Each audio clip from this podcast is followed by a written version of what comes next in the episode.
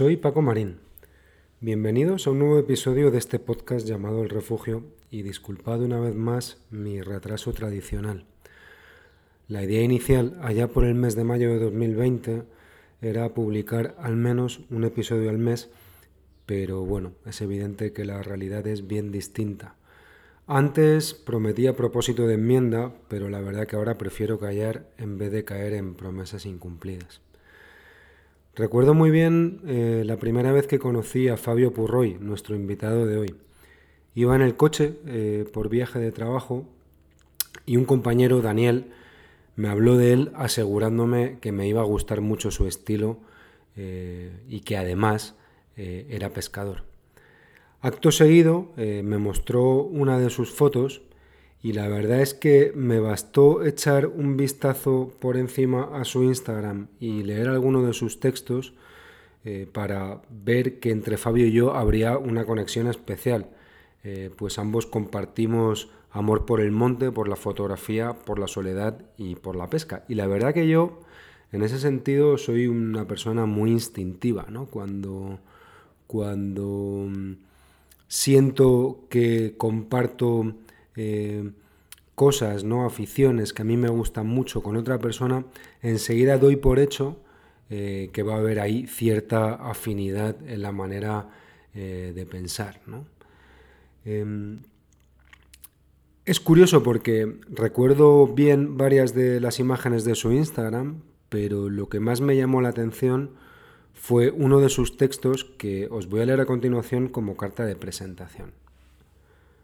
Allá desde la distancia, donde el río Aragón y Esca se juntan para formar un mismo curso antes de tocar Navarra, allá desde la distancia, donde el río Aragón y Esca se juntan para formar un mismo curso antes de tocar Navarra, observaba yo con cierta desazón una segunda corriente de alma muy distinta a la del agua. Como si de una serpiente de luces y sombras se tratara, Decenas de vehículos conformaban la infinita cola hacia otro fin de semana de esquí en las estaciones pirenaicas. Una visión sobre la que me detuve un amplio periodo de tiempo envuelto en el sosiego de la orilla, una visión que no cesaría a un camino a casa. Dicho flujo, dicho flujo incesante, digno de comparación con una transhumancia turística, señala el tipo de afán que desde hace tiempo se ve incrementado. Las personas buscamos elementos cada vez más cómodos y que al mismo tiempo nos llenen de cierta excitación fugaz. Queremos consumir lugares y experiencias. Queremos consumir inmediatez porque ansiamos terminar para poder esperar al siguiente plato lo antes posible. Así la pesca no tiene cabida en tal celeridad, no hay urgencia en su acción sino disfrute de la paciencia intrínseca. En definitiva, requiere de una mayor sensibilidad espiritual a la vista está que Fabio es un tipo sensible, ¿no? Y sirve este texto para reivindicar eh, su amor por la naturaleza frente al consumo salvaje inmediato de nuestros días y la paz y el sosiego inherentes al buen pescador frente a una sociedad permanentemente acelerada y distraída. Tan importante fue esa conexión que sentí con Fabio que mm, rápidamente eh, le escribí vía Instagram ¿no? y a la vista está que Instagram, que tantas veces critico, eh, pues tiene muchas cosas buenas como mi amistad, mi amistad con Fabio. Y mm, bueno, al principio fue algún mensaje privado en Instagram, eh, de ahí pasamos a las notas de voz eh, cada vez más largas, para finalmente terminar compartiendo cuatro, cuatro, noches y cinco días a la orilla del río que yo más quiero. Para vivir una bonita aventura de pesca que nuestros amigos de la revista Salvaje tuvieron a bien eh, publicar. ¿Qué tal, Fabio? ¿Cómo estás? Pues nada, Paco, oye, muy bien, eh, con muchas ganas ¿no? de, pues nada, de participar en este podcast que ya, ya nos ha llevado tiempo, pero bueno, qué menos, ¿no? Para los tiempos que corren, yo creo que pues, no, es un placer pues, participar en algo nuevo y nada, pues muy bien, con muchas ganas. Qué bien, nada, gracias por, por aceptar la invitación. Ya sabes que en mi caso todo va lento, todo va despacio, pero, pero bueno, acaba, acaba llegando, que es, que es lo importante. Sí, sí, lo importante siempre. Em, bueno, estás a punto eh, de ser ingeniero, eh, te queda el proyecto final, ¿no? Te queda Así es, sí, sí. Ya nada, eh, pocos meses me quedan, sí, sí. pero bueno, más allá de tu, de tu labor como estudiante que está a punto de terminar, o no, no lo sé, qué, planes tienes después de la ingeniería, hablaremos de ello. Sí, sí. Tus aficiones son la fotografía, la pesca, la bici, la moto, el esquí, eh, cortar leña con tu padre también, ¿no? Que la con cierta, Con cierta esa me es heredada, sí, sí. no sé si es heredada, si es impuesta, ¿no? Si, si... Bueno, eh, yo diría mezcla, ¿eh? Un poco, un poco mezcla, pero bueno, si lo... luego se disfruta en ciertos aspectos, sí. Bueno, lo que está claro es cualquier excusa es buena, ¿no? Para poner tus pies en la montaña. Hombre, eso, eso siempre, ¿no? Y, además, bueno, no es, no es solo una excusa, yo diría que también es sacar partido, ¿no? A donde, donde vivo, que al final, pues bueno, es, es, el estilo de vida que he llevado desde pequeño, ¿no? El estar en el aire libre, la, la montaña y, bueno, pues eh, se convierte en eso, en un estilo de vida y, bueno, por eso todo lo que es, pues como dices, ¿no? Pues la moto, tal, la pesca, siempre lo, lo relaciono mucho con, con eso cuál fue, porque digamos que hay una, de todas estas aficiones, hay una que es la puerta de entrada, ¿no? La que te conecta con la naturaleza. No sé en tu caso, ¿no? En mi caso, em, digamos que esa puerta de entrada fue la pesca y a partir de ahí, bueno, pues se fueron sumando, ¿no? Fui encontrando excusas, ¿no? Llegó el senderismo, llegó el esquí, llegó la fotografía. Eh, en tu caso, ¿cuál fue esa afición primera, ¿no? Que dices, a mí esto me gusta. Yo creo que, yo creo que fue la pesca. Yo, de hecho, la, la, primera trucha que pesqué, me acuerdo que fue cuando tendría entre 3, 4 años y fue allá en Torla, en casa de mis tíos, ¿no? Porque yo eh, desde pequeño era un sitio al que íbamos todos los fines de semana. De hecho, mis padres eh, al Pirineo me llevaban pues eh, antes de cumplir el año de edad. Y yo creo que esa fue la, la gran impulsora ¿no? de mi conexión con la naturaleza. Al final me viene de, pues nada, de una familia que, en la que mi abuelo ha sido pescador, eh, mis tíos eh, pescadores, mi padre pescador, y inevitablemente no, ahí fue donde, donde empecé a, tener mis primeros contactos, ¿no? Pues con los ríos, con los Pirineos, con, con todos los entornos ¿no? que, hay, que hay en mi tierra, y yo creo que esa sin duda fue la, la mayor puerta de entrada. La pesca tiene un componente hereditario importante, ¿no? No, no, eh, yo conozco algún pescador que, que, bueno, que ha adquirido la afición de la nada, pero, pero lo normal es que venga de padres, que venga de abuelos, que venga de tíos, ¿no? Yo creo que sí. De hecho, ahora mismo no sabría decirte nadie, y menos aún de mi generación, que haya empezado a pescar por, por puro interés. Eh, no lo sé, quizá lo haya, pero la verdad que a mí me resulta además muy, muy, muy difícil ¿no? Eh, convencer a amigos, amigas o otros allegados, incluso a mi hermana, de, ir a pescar, ¿no? Pues porque al final eso lo has tenido que vivir y haber aprendido desde pequeño. Es, es una afición que requiere mucho tiempo para llegar a comprenderla, mucho tiempo para eh, llegar sobre todo a, no, diría, diría dominarla, pero yo tampoco es que la domine aún del todo, pero sí, yo creo que es algo completamente... Eh, heredado ¿no? de, familia. ya te digo, es muy, muy difícil. De hecho, la única persona que conozco de mi generación, eh, aquí de Pamplona, es, eh, heredado también. O sea que tengo mucha relación de haber ido ahí a lo que llamo mi pueblo, que realmente no soy de ahí, pero es donde mis padres tienen una casa, en, en Puello de Jaca. aunque mi, mi madre es otra cosa que, que no le suele gustar, que diga que es mi pueblo, pero yo lo considero. Al final llevo yendo ahí desde que tengo pocos años, es donde he pasado muchos veranos, muchos inviernos y la conexión que tengo con, con Huesca es, muy cercana, además no, no, está tan lejos, quiero decir, y es donde, pues bueno, todo, todo mi estilo de vida y todo, todo lo que me apasiona se ha, se ha visto ¿no? un poco, pues bueno, eh, involucrado, digamos. A tu madre no le gusta que digas que, que, es tu pueblo porque no, porque no eres de allí, ¿no? Porque no tienes eh, raíces familiares, digamos. Eh, sí, o sea, yo, claro, hombre, eso lo entiendo, ¿eh? yo entiendo que quien dice, no, oye, me voy a mi pueblo, pues es porque su familia viene de ahí, ¿no? Porque tus abuelos eran de ahí, viven ahí, ¿no? Es muy típico, ¿no? En las familias. Pero bueno, eh, a, mí, a mí me gusta, joder, a mí me gusta llamarlo a mi pueblo y la verdad que al final no, no tengo otro. Sí que es verdad que mi familia, los Purroy, vienen de los valles del Romanzado y del Salazar. Mi, abuela era de un pueblo de ahí, de Domeño, pero ya hace muchos años que no vamos. Esa casa se vendió y demás. Y en realidad ese es el pueblo de mi familia, pero claro, ya desde hace muchos años que no vamos. Bueno, el, al final, eh, ¿de dónde es uno?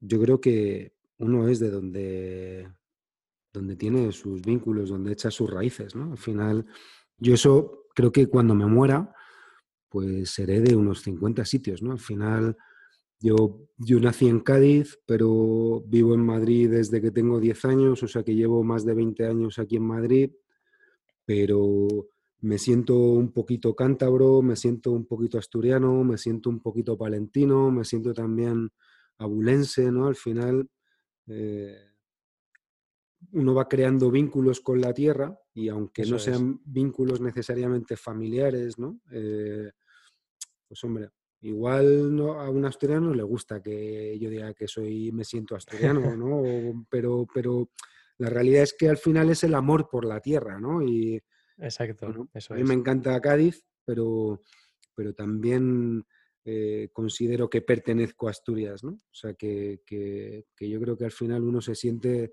¿no? de, donde, de donde le da la gana. Sí, Eh, donde, donde ha echado tiempo, ¿no? Claro, diría yo, sobre todo. veintipocos años, ¿cuántos años tienes, Fabio? ¿23, 24? Ahora mismo 24 ya, 24 24. añitos, nada. Todavía eres, todavía eres un crío, frente a mis Sí, 38. A punto de terminar una ingeniería y bueno, uno de los datos que más, que más me llamó la atención, ¿no? El- la ausencia de datos móviles en el, sí. el teléfono, ¿no? En el, cuando escribí el artículo para, para la revista Salvaje, allí te presenté como, como un ser en peligro de extinción, ¿no? Y si me permites la expresión, como, como un bicho raro, ¿no? Dentro, Sí, de la, dentro de tu la... generación, ¿no? Sí, sí, ahí la Eh, comparto incluso. claro, entonces, porque bueno, yo creo que, que al final es una generación la tuya, ¿no? Y la, bueno, un poco en general, ¿eh? todos estamos atrapados, pero, pero, pero digamos que, que esa generación universitaria y lo que viene detrás, eh, bueno, pues, pues sí que vive tecnológicamente o, muy, o de manera muy dependiente del teléfono móvil, ¿no? Entonces, cuéntame por qué, ¿no? ¿Cómo, cómo decides un día en plan, oye, mira, yo ni quiero, no quiero datos, no quiero, quiero conectarme a Instagram solo a través del ordenador y me lo desinstalo del móvil? Bueno, cuéntame cómo llegas a. Pues eh, no, no hubo un punto en el que decidí eso. Eh, yo, bueno, yo me acuerdo cuando pues, tenía, no sé, no me acuerdo, cuando fue 14 años, puede, sí, calculo que 14, no, pues tienes tu, tu móvil, ¿no? De teclas, eh, todos entonces, diría que la mayoría éramos de saldo, eh, y ya está, y simplemente me quedé con eso, nunca, nunca cambié, nunca vi la necesidad de tener datos en el móvil. Y, hoy en día me doy cuenta de que no, no es difícil. O sea, yo no sé si es difícil, eh, pero al menos ya estoy acostumbrado. Igual sí que es difícil el hecho de tener datos en el móvil y de repente decir un día, oye, cambio, voy a olvidarme del móvil, voy a intentar no, no estar tan conectado. Igual eso sí que es lo difícil, pero yo vengo de, de así desde que tengo los 14 años y nunca he sentido esa necesidad, ¿no? De, de cambiarlo. Y la gente con estas cosas, pues es verdad que, que se suele sorprender mucho, ¿no? Eh, sobre todo la- las personas de mi generación. Pero bueno, al final, el tener datos, internet en el móvil, ¿no? El estar todo el día conectado, pues eso desde hace menos de 10 años, diría yo. Porque hasta entonces, ¿no? Y siempre me planteo esto, hasta entonces el ser humano no, no, no podía valerse por, por sí solo sin esas cosas. Pues, pues claro que podía. Entonces, pues eh, yo veo que estoy a gusto porque para mí es una forma de, de limitarme y si ya en casa, ¿no? Cuando me conecto con el móvil al wifi ya pierdes el tiempo, joder, pues no, no me apetece estar las 24 horas del día, ¿no? Con esa posibilidad. Y, y bueno, pues eh, así veo que estoy mucho más a gusto, ¿no? Por ejemplo, pues cuando quiero subir la montaña o cuando me voy de pesca, eh, no, no quiero estar pendiente de que, qué historia pongo, que si tal, que quién ha escrito por WhatsApp, que no, o sea, esos son momentos que los quiero para mí y me gusta estar en ese momento, no quiero estar pendiente de, de- de lo que sucede más allá de, de la situación en la que estoy. Y luego ya habrá tiempo cuando llegue a casa, ya veré qué me han mandado, qué no, y si es algo importante, o ya, ya llamarán. Entonces, bueno, es, es simplemente una, una, evolución que he tenido desde que, desde que, pues desde que tenía los 14, 15 años y que no he visto ninguna necesidad de, de cambiarla. Y te toca, te toca dar explicaciones. Entiendo que tus amigos, los de toda la vida, pues ya, ya dirán, no, este es Fabio y Fabio ya sabemos cómo es, ¿no? Pero, pero, cuando llegas a un sitio nuevo y la gente no te conoce y te dicen, oye, dame, no, o, mira, no, eh, hasta que no llegue a casa no me escribas por WhatsApp porque, porque no te voy a poder leer. sí, sí, me, ha pasado varias de esas, ¿no? Bueno, con lo que dices, ¿no? Pues mis amigos eh, ya están más que acostumbrados. Eh, a veces te dicen, oye, ¿qué, Fabio? ¿Para cuándo datos? Pero no, pues por ahora no. Y sí que me ha pasado, pues eh, la última que me pasó además fue, vendí una cosa de segunda mano por Wallapop y tuve que quedar con, el comprador. Y me dijo, vale, tal, a tal hora, eh, en este sitio, en la plaza no sé dónde. Y yo, vale, sí. Y ya siempre les tengo que avisar, oye, si me mandas un mensaje, que sepas que no te voy a poder contestar, estoy offline, eh, pero me puedes llamar. pero bueno, no, la verdad que aparte de ese tipo de cosas, eh, no tengo que dar muchas explicaciones ¿eh? por ahí, no, tampoco creas, no, no, no, lo he necesitado por ahora. Y no tienes intención de, de, pues, sumarte a, eh, la, a, la, masa, ¿no? De momento. no, bueno, a ver, no, no creo que tampoco sea algo malo, ¿no? Como de la masa ahí engañada o, abducida por los datos. Yo creo que siempre y cuando te puedas limitar, ¿no? Cuando, cuando, no, cuando veas que más o menos tienes un uso razonable de eso, oye, pues adelante. Yo tengo ese miedo, yo tengo ese miedo de que si tengo datos puede estar mucho más conectado de lo que estaría ahora y no quiero. Entonces, pues bueno, eh, por ahora yo te diría que, no, por ahora voy a seguir así hasta lo que, hasta lo que me dure. Es curioso porque en algún momento cuando de esta pregunta has dicho, no, has, relacionado con estar al teléfono con perder el tiempo.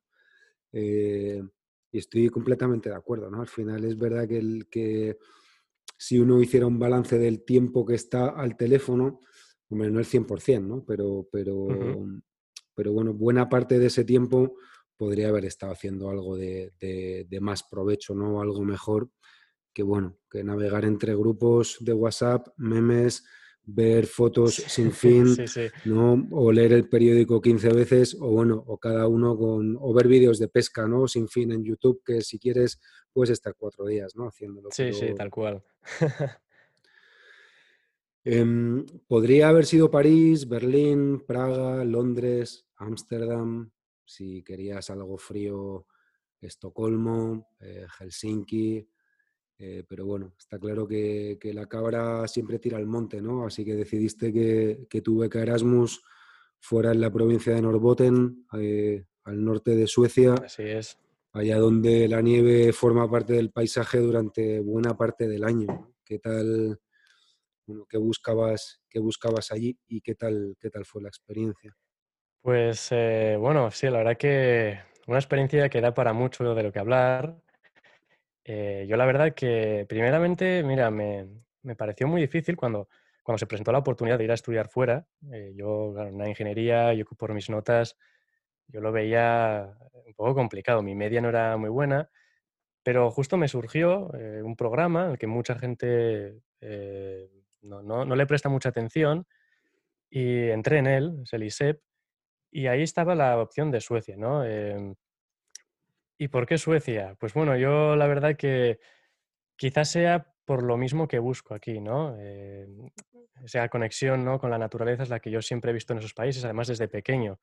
Y además mi, mi, experiencia con los países nórdicos ya viene desde hace más tiempo, porque además yo desde pequeño siempre veía los documentales ¿no? de Noruega, de Suecia, ¿no? de Escandinavia, ¿no? para mí eso sonaba como, wow, eh, remoto, ahí donde el hielo atrapa todo. El... Bueno, entonces eh, yo antes de esta experiencia de, estudiar en el extranjero, yo ya había estado en Noruega, yo estuve tres veranos de mi vida yéndome a vivir y a trabajar ahí. Eh, y la verdad que la primera vez, cuando tenía 19 años, fue, me fui al sur de Noruega y me encantó. Yo descubrí un lugar mm, digamos, hecho para mí, donde, conocía mucha gente con mis mismas aficiones y encima que las vivían del mismo modo. Y dije, vale, este, este lugar está hecho a mi medida. Y a partir de entonces, pues volví una segunda vez, volví una tercera vez. Y dije, joder, cuando llegó la parte ¿no? de irte a estudiar, eh, pues sí, dije, joder, eh, creo que va a ser interesante, ¿no? Además, eh, nunca había estado en invierno y yo quería vivir ese invierno crudo, sobre todo tan al norte, y obviamente pues me parecía como un caramelo. yo quería ir ahí, experimentar eso.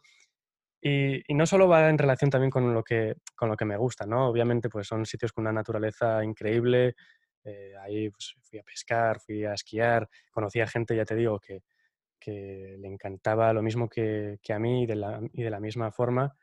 Pero yo también soy una persona que, todos sabemos ¿no? que el, plan de Erasmus tiene la fama ¿no? que tiene de fiesta, no hacer nada, estar como una cuba ¿no? todos los fines de semana. Y yo nunca he sido una persona de ese... No digo que, sea, que esté mal, para nada, no sé quién para decirlo que, que, que esté mal, pero, pero no, no es lo que me va. Entonces yo quería buscarme un sitio donde pudiera eh, meterme más, más profundamente ¿no? con la cultura, con la forma de ser de la gente. Y Suecia me parecía el, idóneo, porque ya venía además con la experiencia previa de, Noruega. Y bueno, pues eh, tanto la cultura, ¿no? Con el modelo de país, cómo funcionan las cosas, pues creo que llevar tus estudios ahí era, era muy, muy interesante. Em, además, eh, coincidió justo, ¿no? El, tu Erasmus allí con, bueno, te fuiste más o menos como de enero, de enero a junio, ¿no? de 2020. Eso es. Y, o sea, que, coincidió todo el confinamiento que hubo en España ¿no? y en otros países europeos. Y recuerdo que hablábamos, y tú desde la distancia, justo a más Suecia tenía un, por aquel entonces unas unas, mm, bueno, unas, mm, unas condiciones muy light, ¿no? Muy ligeras, muy... Y me decías, dices, bueno, es que aquí la distancia social ya existe un poco por la propia naturaleza del carácter sueco y del clima, ¿no? Donde cada uno pues hace Exacto. la vida en su casa, ¿no? Sí, sí, yo... Y además eso, eso es algo que me pasó un poco factura, ¿no? Yo yo fui a Suecia con las, con las expectativas muy altas, ¿no? Yo ya pensaba, ah, voy a llegar, ya verás, bueno, estaré en, ¿no? en, unos apartamentos con más estudiantes. Yo ya me imaginaba, ¿no? Envuelto en ese ambiente, bueno, seguro que hay alguno que esquía, otro que pesca. Bueno, ya, ya, estaba yo con la mente a, 100. Y la realidad era completamente lo opuesto. O sea, yo llegué, me acuerdo que no, el primer día que me abrieron la, la puerta de una residencia de apartamentos, ahí no había nadie en la sala común. Eh, y dije, joder, Luego empecé a conocer a mis compañeros, pero eh, se hacían la cena, se metían a la habitación, no, no hablaba ahí mucho a la gente, una cierta, ¿no? Como me, lo llegó a decir una amiga mía, de sueca, de allá, que tienen lo que llaman una ansiedad social, ¿no? Eh, ¿no? Están todos siempre con mucho miramiento del qué dirá este si le hablo, que no. entonces, es una cultura muy, muy, ¿cómo te diría? O muy de estar en casa o también de muy estar fuera, pero no hay algo intermedio, no, esa socialidad que sociabilidad que tenemos aquí, eh, ahí no existe. Eh, además, el clima te obliga a estar la mayor parte del tiempo en casa. Yo cuando llegué en enero me acuerdo que amanecía a las 9 y a las 2 del mediodía ya era otra vez de noche, entonces ya pues eh, no había mucho, mucho más aliciente. Y claro, en, en, lo que fue el invierno hasta la primavera, hasta digamos mayo, eh, pues básicamente ellos ya tenían un confinamiento de antemano. Entonces, bueno, ahí tuve la suerte de, perderme absolutamente toda la, toda la pandemia. Yo no supe lo que era una mascarilla, yo no supe lo que era realmente el coronavirus hasta que llegué a España cuando fue, si no me equivoco, fue el 10 de julio por ahí. Eh, entonces, claro, yo en ese aspecto, vamos, no me puedo quejar. Eh, tenía sus partes malas, ¿no? Era un poco difícil tratar con la gente de allá, aunque al final lo logré más o menos, pero una parte muy buena es que yo, vamos, yo tuve una pandemia inexistente.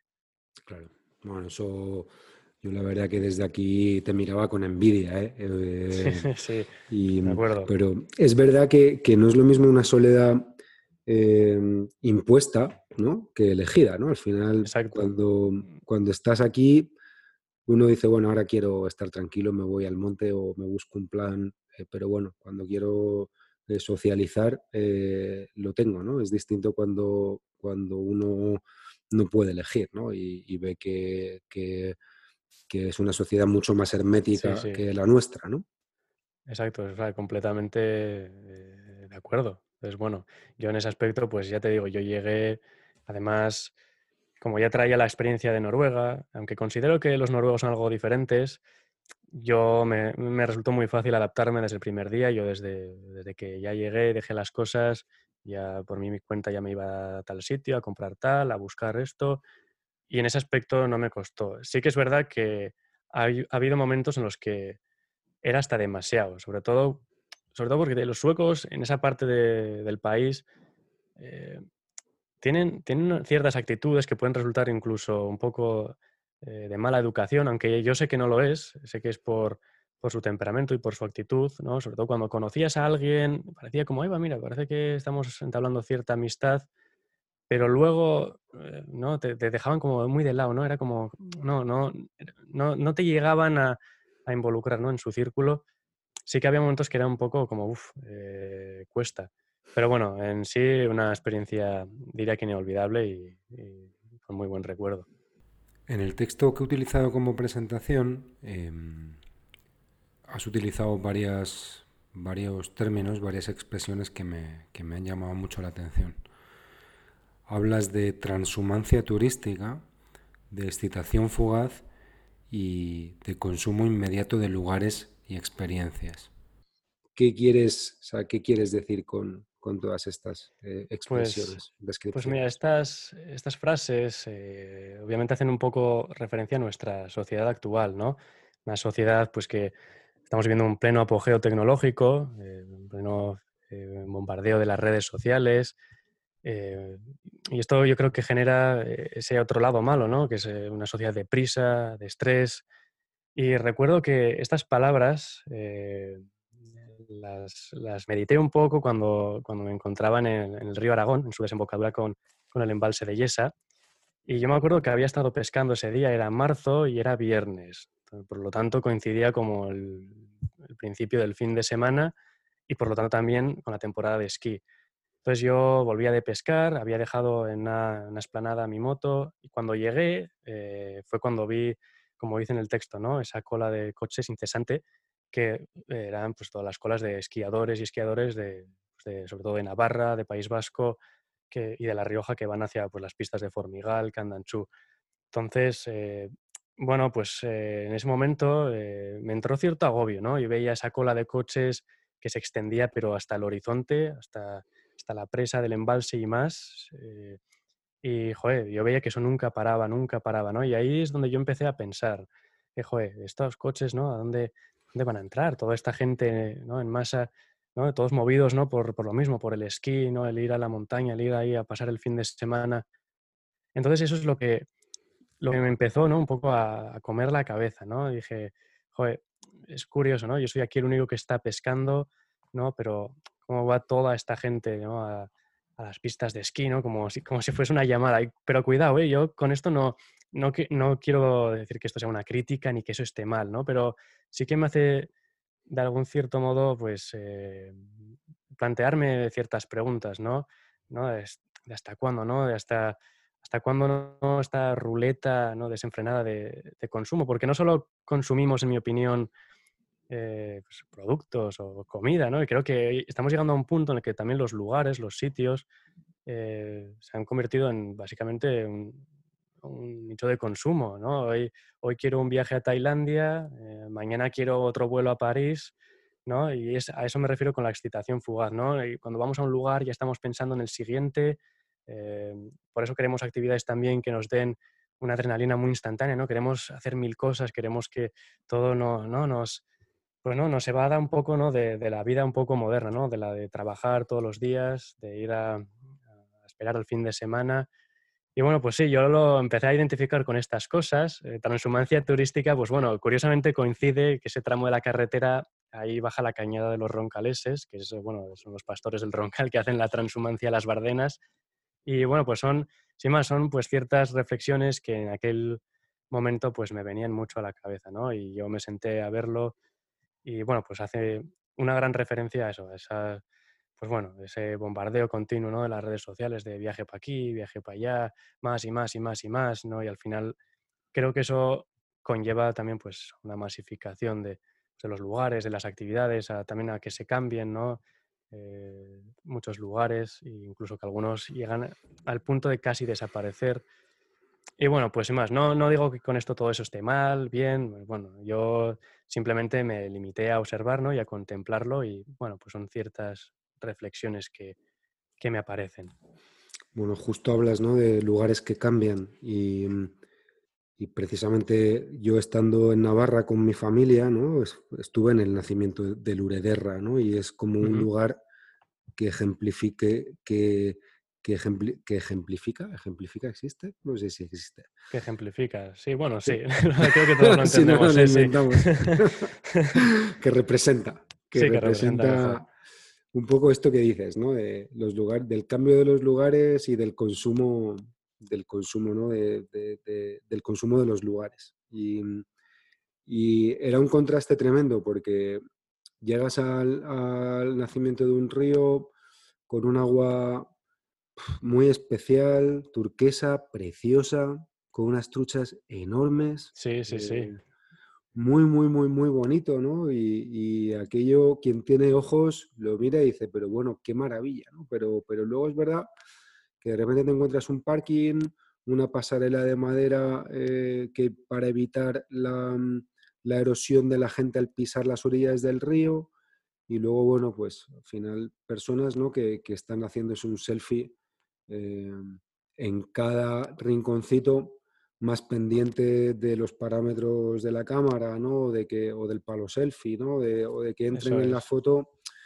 que, disfrutando de un lugar que lo que invita es o a lo que debería invitar es precisamente a lo contrario, ¿no? A, ir tranquilo, a ir despacio, a mirar, a sentarte, a esperar, ¿no? Pero, mm, pero bueno, es, cierto lo que dices, ¿no? Al final había gente allí que lo que quería era hacerse sus 10 fotos, irse a comer o ir al, siguiente punto, ¿no? Es, eso que dices, estamos en la sociedad del hacer, ¿no? Del hacer todo el rato, todo el rato. Sí, sí, también hay que decir que habrá gente de todo, ¿no? Y yo creo que, pues bueno, son, son medidas también, pues es lo que toca, ¿no? Al final, cuando estos sitios los descubre muchísima gente, pues bueno, lamentablemente pues hay que poner ciertas medidas pues para poder conservarlos ah, y yo creo que habrá gente que va con todo tipo de actitud. Pero bueno, es eso, simplemente pues observaciones, ¿no? Que, que, que, tiran al pensar, ¿no? Un poco y, al que, y, al analizar qué estaría bien, qué estaría mal. Pues bueno, no deja de ser simplemente eso, meros, meras reflexiones, ¿no? un día, un día de pesca. Entonces, bueno, Sí, aparte además, de hecho yo, hablando de la cola para, para, para las pistas de esquí, yo he de decirte que he formado parte de esa transhumancia hace muy poquito, precisamente en Guadarrama. Eh, iba a hacer fotos en eh, la Sierra de Guadarrama, que es la sierra que, que separa de Madrid de Segovia. Em, había quedado con un, con un, amigo que hace escalada en hielo a hacer unas fotos y yo la verdad que evito los fines de semana la Sierra de Guadarrama en Madrid porque, porque, porque suele estar muy masificada. Y además ese, ese fin de semana había, era uno de los fines de semana post-Filomena. Entonces, bueno, habían abierto Valdesquí, que es la estación de esquí que hay en Madrid, una de ellas. Y, mm, y me levanté a las seis menos cuarto de la mañana y a las seis y media estaba en el coche y a las siete y cuarto estaba a la altura del puerto de Navacerrada y el puerto de Navacerrada estaba parado en mitad del puerto. Sí, joder, además es una explosión, ¿no? Encima con el coronavirus, eh, ganas de salir, la gran nevada del siglo, ya claro, eso... Claro, claro, ¿no? Entonces estaba yo allí y además sabiéndolo, ¿no? Y, oye, teniendo la suerte de poder disfrutar de esos lugares fuera del fin de semana, ¿no? Que, al final mi trabajo me lo permite, eh, la sensación era muy ridícula, ¿no? Porque de repente uno está buscando naturaleza, ¿no? Pero se encuentra eh, atrapado, parado en un, en un, atasco en el puerto de Navacerrada, como si en vez de ser el puerto de Navacerrada fuera, fuera el M30, ¿no? Entonces, para mí es como, habrá quien, quien se sienta a gusto, ¿no? En, y diga, bueno, y luego llega allí y tenga 500 personas a su alrededor, oye, efectivamente cada uno que, que, disfrute como quiera, ¿no? Pero es verdad que para mí, eh, pues es un poco incompatible, ¿no? Decía, joder, voy a estar aquí con la tensión de llegar. De hecho, me cerraron el parking. Eso es. Fui de los primeros en no llegar al parking y tuve que cambiar de planes, ¿no? Pero, pero estaba como estresado, ¿no? Porque no iba a llegar, eh, porque no iba a encontrar sitio, por la cantidad de gente que iba, que iba a ir a mi alrededor. Entonces, uno piensa, ¿no? Dice, me, me compensa salir al monte para tener una sensación más parecida a la que tendría. Claro, claro, ahí está un poco la cosa. Vamos a hablar de nuestras, de nuestras amigas las truchas, ¿no? Como diría el bueno de, de, Miguel Delibes. Eh, voy a recuperar también, con tu permiso, uno de. Sí, sí, por supuesto. Otro texto que, mm, que he sacado de, una de tus fotos en Instagram. Em, todo parte en el inicio de la primavera. El deshielo de las altas cumbres alimenta ríos y lagos, formándose rincones escondidos tras cada meandro. Aquí no hay gente ni aglomeraciones, no hay tráfico ni cemento, solo estás tú y el susurro del agua. Es curioso pensar en que algo tan simple como una trucha puede mostrarte tanto, sentir la respiración y pulso del pequeño ser en tus manos, siendo de los pocos que verán su vuelta al origen. Hablo de admiración a la naturaleza, su respeto y fragilidad, pero sobre todo su autenticidad.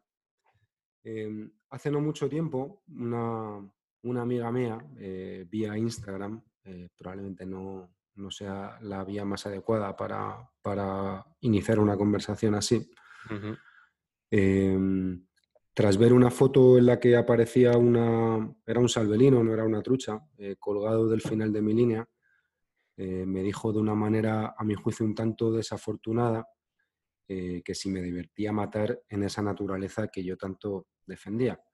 Y, mm, bueno, eh, la verdad que el comentario me dolió, también me hizo pensar, pero bueno, conviene aclarar antes de nada que tanto en tu caso como en el mío practicamos la pesca sin muerte. Así es. Así que todos los peces, ¿no? todas las truchas que pasan por nuestras manos, pues son devueltas al río. Y, bueno, la forma de pescarlas es con un anzuelo sin arponcillo, ¿no? Para que, para que la vuelta al río eh, sea de una manera eh, sin, el, sin el menor, sin, sin, daño alguno, ¿no? Para que la trucha pueda seguir viviendo. Pero bueno, sí me gustaría saber eh, qué opinas ¿Qué opinas al respecto, ¿no? Al respecto de estas, de estas opiniones tan, tan radicales, ¿no? Tan, tan contundentes y, bueno, eh, a la hora de, sí, ¿no? de, decidir ¿no? Cómo, cómo, pescas, cómo cuidas la naturaleza, eh, qué, les pasa a las truchas. Bueno, ¿qué opinas tú al respecto de todo esto? Sí, sí, además que te dejan un poco, ¿no? Como en, pum, en shock ahí un poco.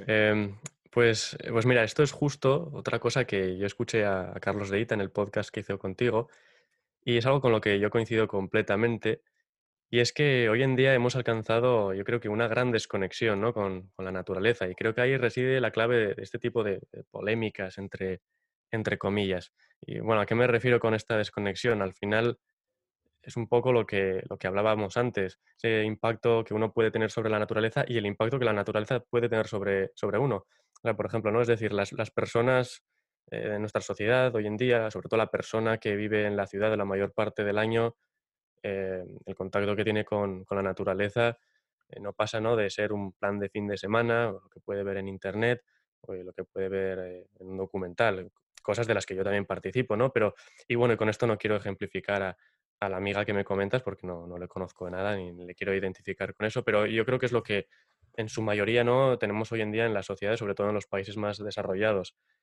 Eso yo creo que lo que tiende es a, tirar de un argumento muy emocional, ¿no? Y creo que nos hemos vuelto, muy sensibles a las primeras impresiones eh, visuales, sobre todo.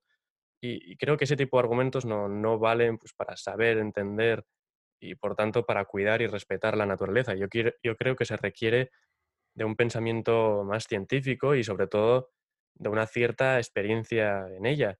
Eh, por ejemplo, ¿no? Me, venía ahora a la cabeza una conversación que tuve con, un amigo de Donosti, Eki, que, que, eso, que además posiblemente tú, tú conozcas, ¿no? Pues, pues, pues eso es la, la magia, la magia de Instagram. Sí, sí. Pues eso, que, bueno, que yo siempre aquí pongo un poco mal las redes sociales, ¿no? Tal, pero que yo también las uso y tienen grandes ventajas y una de esas es eso, que conectamos con gente muy interesante y yo por eso estoy aquí hablando, de hecho. Pues bueno, eh, además aquí, oyente de tus, de tus podcasts y le mando un saludo desde aquí. Eh, pues con X y otro amigo, Raúl, me invitaron a participar en, un corto documental. Eh, además, lo curioso es que X vegetariano, pero, pero quiso meter ¿no? un poco de todo este tema de, de la pesca con mosca y, recuerdo que estábamos grabando en el río Irati, era, el último día de temporada, y mientras íbamos a grabar me dijo una frase que a mí me gustó mucho, y me dijo, mira, lo, importante aquí no, no es la pesca, no es si cojo una trucha, no cojo, pero eso, no, lo importante no es la pesca, sino el hacerse preguntas. Y a mí esa frase me, me gustó mucho, porque creo que es exactamente lo que necesitamos ¿no? en estos tiempos tan, tan de polarizaciones, ¿no? sobre todo también de gran diversidad de opinión. Yo creo que se, se, se necesita devolver ese debate intelectual a, la sociedad. Eh, sobre todo ¿no? en, nuestro caso, por ejemplo. Eh, tenemos esas dos grandes eh, posiciones o visiones más extremas. ¿no? Por un lado está el caso que me has planteado de la persona ¿no? que te viene y te dice, no, es que ves Paco, tú dices que, que, respetas la naturaleza, pero mírate cómo disfrutas haciéndole sufrir a un animal con un anzuelo, tal. Bueno, y luego está esa otra parte de, la gente ¿no? que más tradicional, sobre todo, que te ve ¿no? soltar una trucha y dice, pero ¿por qué? No, entiende por qué, ¿no? es, oye, si coges una trucha, la matas y, a la sartén. Si coges dos, tres, cuatro, también te las llevas todas. Y pues no, no es el camino. De hecho, a mí, eh, un pescador en Galicia, al verme soltar una caballa, una vez me dijo, ¿no? A ti, a no te gusta no te gusta pescar, ¿no? Eh, yo, no, eh, claro que me gusta, pero claro, ahí está, ¿no? Ese, ese choque entre visiones y yo creo que, que volviendo a la frase de X, ahí la clave reside en eso, ¿no? En hacerse preguntas, porque cuando uno, uno se hace preguntas, ¿no? Eh, cuando uno duda de lo que hay, cuando uno cuestiona lo que, lo que le dice fulanito, lo que la otra pone en Twitter, cuando uno cuestiona lo que hace uno mismo, entonces es cuando ahí uno sale al mundo exterior, uno aprende, uno entiende, y una vez entiende, ya tiene la capacidad suficiente de buscar una solución. Y de hecho, podrá mantener la opinión que tenía antes o podrá cambiarla, pero sí que tendrá una forma de opinión al menos con peso. Eh, por, lo, por, lo, que a mí respecta, la pesca considero que me ha ayudado a hacerme esas preguntas. Eh, yo creo que además las he contestado eh, a lo largo de mi experiencia de 20 años en los ríos, porque eso ya te dije que yo la primera trucha que pesqué fue con 3, 4 años y desde ahí no ha habido temporada que no haya ido a pescar. Y eso es lo que me ha ayudado pues a, cómo leer un río, ¿no? A, saber qué especies habitan en él, a saber qué tipos de truchas hay, cómo se comportan, qué consecuencias tiene el alterar el río, ¿no? O, lo que decía, algo tan simple, ¿no? Pues como, como saber si el, árbol de la orilla es un, roble o es un haya. Lo que ya a mí me resulta difícil de tolerar es que una persona me corrija, cuidado, me corrija, ¿eh? no que me dé su opinión, eso siempre es bienvenido y todo el mundo tiene el derecho a dar eso, pero no, que una persona que me corrija cuando esa persona no sabe nada de eso, cuando no tiene ninguna experiencia en la pesca y que por tanto no puede entenderla. Entonces ahí ya me parece que son pensamientos un poco irracionales, ¿no? Que parten sobre todo de eso, de la emoción y en particular de, la pena.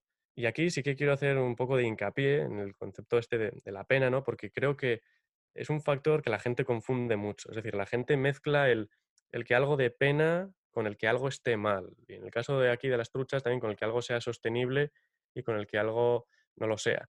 Eh, por ejemplo, ¿no? a, mí, a mí me da pena eh, matar una trucha para comer. a mí me da pena y con los años me ha ido dando más pena y ya por eso no, lo hago apenas. Em, pero que me dé pena significa que esté mal para todos, que me dé pena a mí.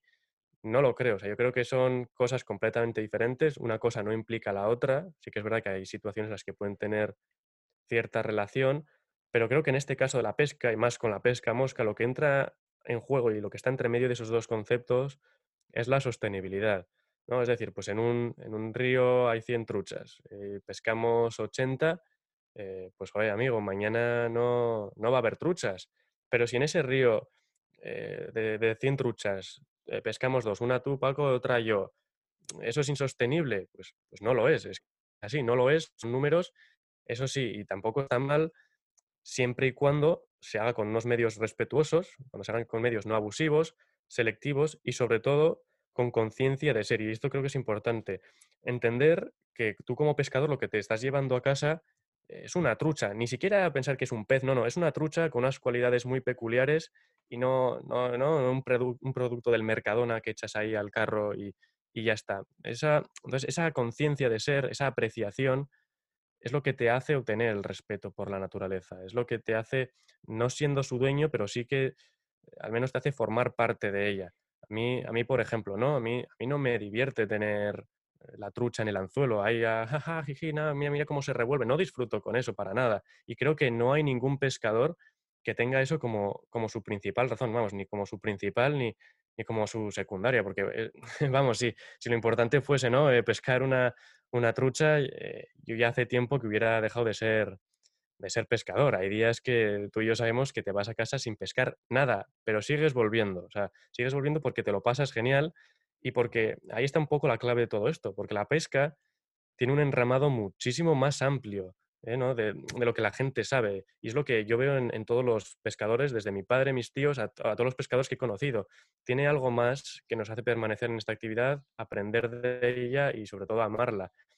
El único problema que yo puedo ver en estos casos de llevarte o no la trucha es ese problema de sostenibilidad, unido a otros problemas medioambientales, ¿no? como el calentamiento global, la falta de agua en ríos. Bueno, por eso yo creo bastante en la captura y suelta, pero no por pena veo que esté mal llevarte una trucha allá donde se pueda, porque para esto también es importante recalcar que la gente esto lo desconoce mucho. Hay una normativa muy estricta, al menos en Huesca y en Navarra la normativa es muy estricta, la normativa está basada en todo esto que estamos hablando de sostenibilidad y de respeto a los seres que son las truchas y hay unas ciertas restricciones, no te puedes llevar cualquier trucha en cualquier sitio, hay un cupo, aquí creo que no te puedes llevar más de una trucha en, las zonas donde puedes y eso está basado en esto, en, objeciones muy científicas. Todo lo demás me parecen como opiniones naturales y legítimas, pero que el problema que tienen es que únicamente parten de la pasión y eso eh, creo que eso no, lleva a ningún sitio. Eh, por ejemplo, ¿no? Eh, tú y yo, Paco, sabemos que, la pesca con mosca no tiene nada malo, sino que encima es, es una gran aliada. No, no, solo por cualidades más directas, ¿no? Como puede ser una actividad, pues me parece de las modalidades a mí más respetuosas y, más selectivas que existen. O sea, que además obliga a estar en silencio completo en el entorno, a pasar desapercibido. Pero eso son cosas muy particulares. Yo creo que también hay una visión más global aún, que aquí en España no es tan conocida. Aquí yo creo que los pescadores, eh, por lo general, respetan mucho, sobre todo los pescadores con mosca, respetan mucho los ríos, sobre todo aquellos que han nacido ¿no? cerca de ese río y lo conocen muy bien, incluso los pescadores de competición, que yo, yo ahí no, no entro mucho, no es mi mundo, pero yo sé que, por lo que veo, respetan muchísimo los ríos y están muy, muy preocupados en, que, en, que, eh, en salvaguardarlos para el futuro, ¿no? Pero en muchos otros países hay auténticas comunidades enormes de pescadores, tanto de, gente joven como de gente más mayor, y ahí la pesca es una actividad que lleva la bandera de la conservación. Lo que veo aquí, por ejemplo, en España es que la gente, ¿no? Ve un río y por el hecho de que, no, ay, mira qué bonito es, qué agua azul, ¿no? Y mira qué corrientes más chulas, y ya parece que no, que, está perfecto, que está sano, y no es así, hay muchos problemas que la gente no tiene ni idea que existen. Eh, por ejemplo, ¿no? el caso del río Esca, aquí en el Pirineo Navarro, es un río que tiene cierta acidificación del agua eh, y ahí no, no, no, hay truchas apenas. Y el río es precioso, ¿eh? pero ese, ese tipo de problemas los únicos o de las pocas personas que se dan cuenta son los pescadores con su actividad. Son los pescadores los que se preocupan en restaurar esos ríos, son los pescadores los que han denunciado su estado durante, durante años, son los pescadores los que han llevado muchos proyectos, por ejemplo, en América, de, ¿no? de, moler presas y devolver el salmón y la trucha plateada a esos ríos, ¿no? como, como el río Elgua. O más allá aún, ahí está, por ejemplo, la, la marca Patagonia, que fue fundada por, un escalador, ecologista y, cómo no, pues pescador mosca, ¿no? Y, si eres un poco avispado y entras en Patagonia, ya ves que, tiene grandes proyectos de conservación y, de divulgación, ¿no? De, este tema. Y, por ejemplo, hay dos documentales, el de, el de Artificial y el de Damnation, que están en YouTube y los recomiendo de ver. De hecho, el de Damnation me lo recomendó otro pescador, eh, Miguel Santirso, que tú, tú conoces. Gran tipo, pues Miguel. Aquí otro, mm. otro saludo para él desde aquí.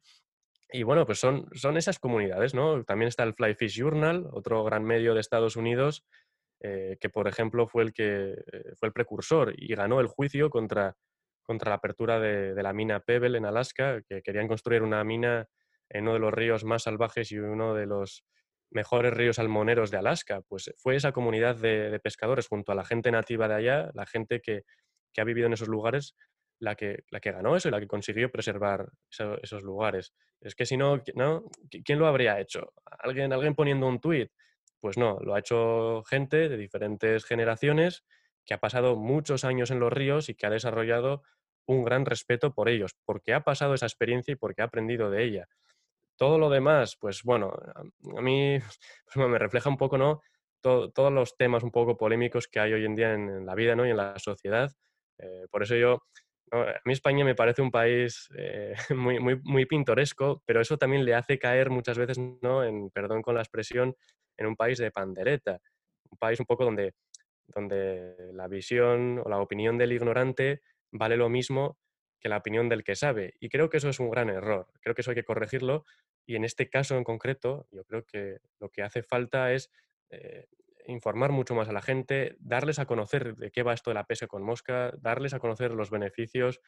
Creo que hace falta en general también una experiencia mucho más profunda con, la naturaleza, una experiencia eso, pues alejada un poco de, los móviles, ¿no? De, de, que el objetivo sea el post de Instagram. Cuidado que de eso pues eso, pecamos un poco todos, pero creo que eso es lo que hay que intentar y que la naturaleza no sea simplemente un mero plan de disfrute, ¿no? Que lleve un poco más, que lleve un aprendizaje y si puede ser, eh, que lleve una vivencia diaria, del día a día.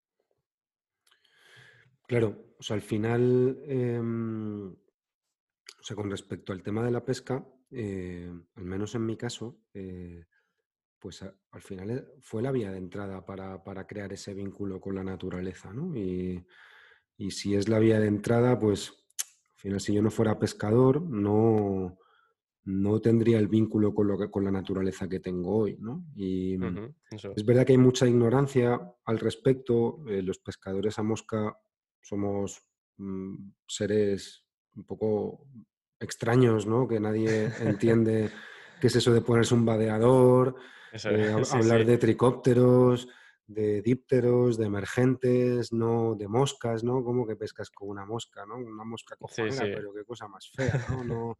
La gente no entiende, ¿no? Pero, pero la, realidad es que es una manera eh, de, entablar un vínculo con la naturaleza, que si uno mira más allá ¿no? de, bueno, del, del, daño o no que le puedes causar al pez, pues al final lo que creas es una manera de, entenderla, de respetarla y de cuidarla. Y, es verdad que, mm, que, hay un cambio enorme en el tema de la pesca ¿no?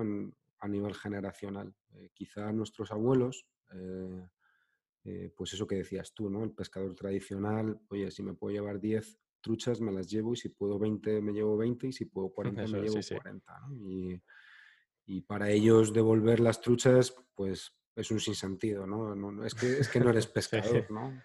Eh, las truchas, como a mí me dijo un ribereño una vez, truchas, cógelas, cógelas para comelas, ¿no? Y si no, pues no las cojas, ¿no? Y me lo dijo de manera clarísima. Sin embargo, los que hemos nacido en la escasez y sabemos lo que es irnos bolo a casa sin ninguna captura y lo asumimos con naturalidad, pues somos mucho más conscientes de, de la necesidad de cuidar los ríos y, y de la captura y suelta como única manera que garantiza la sostenibilidad y la subsistencia de este pez tan bonito durante muchas décadas. Entonces yo creo que eh, los pescadores de nuestra generación pues lo tienen claro, ¿no? Y, y precisamente como nos gusta tanto pescar, cuidamos los ríos, nos gusta que estén limpios, nos gusta que tengan truchas. Eh porque además es lo que necesitamos. no, claro, no hay, efectivamente, al final si no hay aguas, si no hay aguas limpias, eh, la trucha se muere, ¿no? Pues necesita aguas muy oxigenadas. Si hay un exceso de urbanismo, si hay gente bañándose, si hay mucho dominguero, al final todo eso le, hace mucho daño ¿no? a los ríos. ¿no? Y, Y es verdad, al final no somos los pioneros en esto, ¿no? España está empezando a adoptar ya muchos tramos de captura y suelta. Eso es. Pero bueno, en, Estados Unidos, en Canadá, en Chile, en Suecia, en Noruega, bueno, pues en Islandia, eh, la captura y suelta es algo que está como, como bastante impuesto, ¿no? Em, y luego también, eh, hablando un poco de, de la opinión ¿no? que tiene cada uno al respecto, eso que dices, ¿no? de opinar desde la pasión. Al final, opinar desde la pasión no es nada bueno, ¿no? Y mira que yo soy un tipo muy apasionado, ¿no? Pero la vida me, me, ha enseñado a, bueno, ¿no? A ser menos visceral, menos instintivo y a, y a pensar un poco, ¿no? Antes de, antes de, opinar, ¿no? Y, y, al respecto de estos temas que son siempre polémicos, como, bueno, pues todo lo que implica el sufrimiento de un, ser vivo. Eh, leí hace poquito un artículo de Odil Rodríguez de la Fuente, eh, hija de Félix Rodríguez de la Fuente y directora de la fundación que lleva su nombre, un poco eh, opinando respecto a la prohibición del lobo como especie cinegética, Y, es decir, que, no se, que, no se, permita la caza del lobo en ningún caso. y, Odil, ¿no? que no creo que sea dudosa ¿no? en cuanto a la defensa del lobo, hablaba un poco de, la necesidad de eh, escuchar a todas las partes, a las partes implicadas, ¿no? y, criticaba de una manera sutil, bueno, pues lo que ella llamaba el, ecologismo urbanita, de, quien, de quien no conoce, ¿no? que bueno, su opinión es, oye, el lobo no se toca de ninguna manera, ¿no? y me olvido de todo lo demás, y, y no tengo en cuenta a, a la persona que, sufre esos daños. ¿no? Y, la, persona además que vive ahí los 365 días del año, ¿no? Y, el, y, el lobo que en un momento, y el, lobo no, el daño que en un momento dado eh, puede hacer un lobo en, un ganadero. ¿no? Tú y yo en, nuestros, en nuestros días de pesca nos encontramos con un ganadero, además de los de verdad, ¿no? De los sí, sí, de esos... en medio, en medio de la nada, ¿no? Muy auténtico buen, personaje. A mí la verdad que me gusta hablar con estos tipos porque precisamente porque yo, aunque me duela, no dejo de ser un tipo de ciudad, ¿no? Aunque me campo, ¿no? no, no dejo de ser un tipo de ciudad que cada vez que puede se va al campo, pero vivo a las afueras de Madrid y, mm, y aunque intente aparentar que sé mucho del campo, la realidad es que cuando vas, te pones al lado de un ganadero, te pones al lado de un agricultor, te pones al lado de un veterinario o simplemente de una persona que vive en un pueblo en medio de Asturias, pues te das cuenta de que, no sabes nada. ¿no? Y, este ganadero, este señor, bueno, pues nos hablaba de, del daño que, hace el lobo eh, en el ganado. ¿no? Ojo, yo no, no soy partidario de que se cace el lobo, pero... No, yo, soy igual. Pero bueno, sí soy partidario de que de, compensar el daño que le puede causar el lobo a, Eso es. a un ganadero, ¿no? Y luego con respecto a las truchas en particular, pues lo decías tú, ¿no? que te daba pena eh, eh, matar una trucha. A mí me pasa lo mismo. Yo hace mil años, ¿no? Que no, que no me llevo una trucha a casa. Incluso cuando me dejaban llevármelas, ¿no? Hay permisos, hay permisos donde no te dejan, pero hay permisos donde sí te puedes llevar una, dos, te puedes llevar seis, depende de la comunidad autónoma, ¿no? Navarra tiene una, Aragón otra, Cantabria otra, ¿no? Eso es también el, caos, ¿no? De, cada comunidad con su propia normativa. Pero, mm, pero bueno, eh, al final no, no, si, si yo, si, si, cuando tú y yo nos fuimos al río eh, cenamos trucha eh, en vez de cenar un sobre de pasta, pues tampoco creo que, pasara nada, ¿no? Al final no, ahí está un poco la sostenibilidad, ¿no? ¿Cuántas me llevo? ¿En qué momento es una? ¿Es puntual? Eh, parece que si eres... río? Claro, ¿no? Y parece que eres, si eres cazador, eres un asesino, si eres pescador es que no te es que no respetas la naturaleza y, bueno, creo que, hay que hacer un ejercicio de empatía, ¿no? de ponerse un poco en la piel de quien piensa de manera diferente a cómo lo hacemos nosotros y, no demonizar eh, a cualquier colectivo sin, sin, que haya matices, ¿no? Yo, eh, al final, hay formas y formas de caza, ¿no? O hay formas de, pesca, ¿no? Uno, si uno va a una montería donde se han cazado eh, un montón de animales, ¿no? De golpe, 40 ciervos, 20 jabalíes. Sí, ¿no? Que parece que es ya puro vicio. Claro, ¿no? dices, bueno, pues, pues cuestionar, cuestionar esas formas de caza, pues me parece que, tiene sentido, pero, pero hay otras formas de caza que son mucho más sostenibles, mucho más selectivas y que forman parte un poco del ciclo de la, de la, naturaleza, ¿no? De, al final el ser humano no deja de ser también un, depredador, ¿no? Otra cosa es cuando, cuando pasamos límites ¿no? que, hemos pasado desde hace mucho tiempo Y, y, hacemos que sea todo poco sostenible. Exacto. Em, vamos a hablar, vamos a recordar eh, viejos tiempos, ¿no? Cuando, nos dejó, cuando podíamos volver a salir, cuando podíamos cambiar de comunidad. Eh, vamos a recordar nuestros, nuestros días de pesca, ¿no? nuestras cuatro, cuatro noches y cinco días a, orillas del paraíso durmiendo. Sí, no, cinco, ah, no, cinco noches o cinco días. No, cuatro noches. Cuatro, sí, cuatro noches, ¿no? Cuatro noches y cinco días. Cuatro noches, sí, sí, cuatro durmiendo, noches. Durmiendo en el paraíso, ¿no? A orillas del río, sin tienda de campaña, eh, al raso. Con los lobos. Con los lobos, con, con los osos por allí también, también merodeando, ¿no?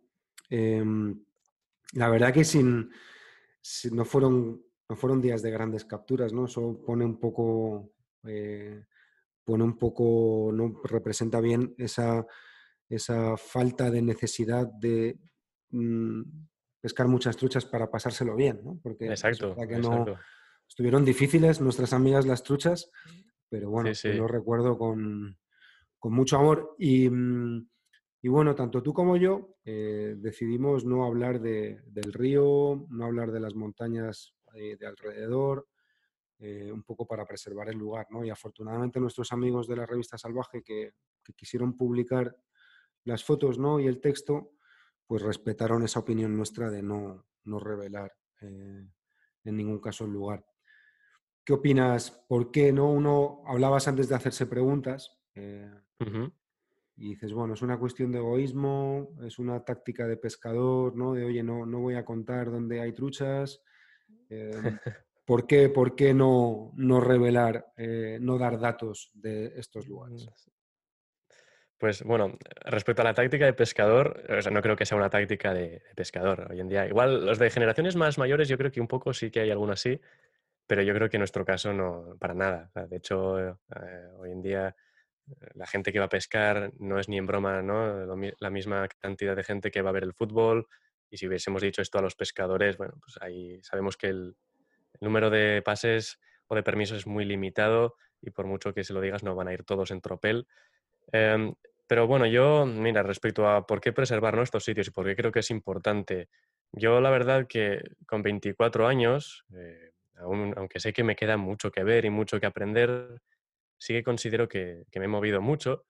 Eh, me he recorrido prácticamente toda carretera de Navarra, de Huesca, y vamos, eso, si esas carreteras encima tienen montaña y río, ya, ya me, las me, las sé de memoria.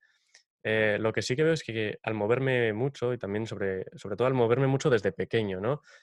He podido ver cómo han cambiado esos lugares en los que yo, pues bueno, donde yo he tenido mis aventuras, donde yo he crecido, lugares que no solo no solo han cambiado, sino que muchos han, llegado a desaparecer.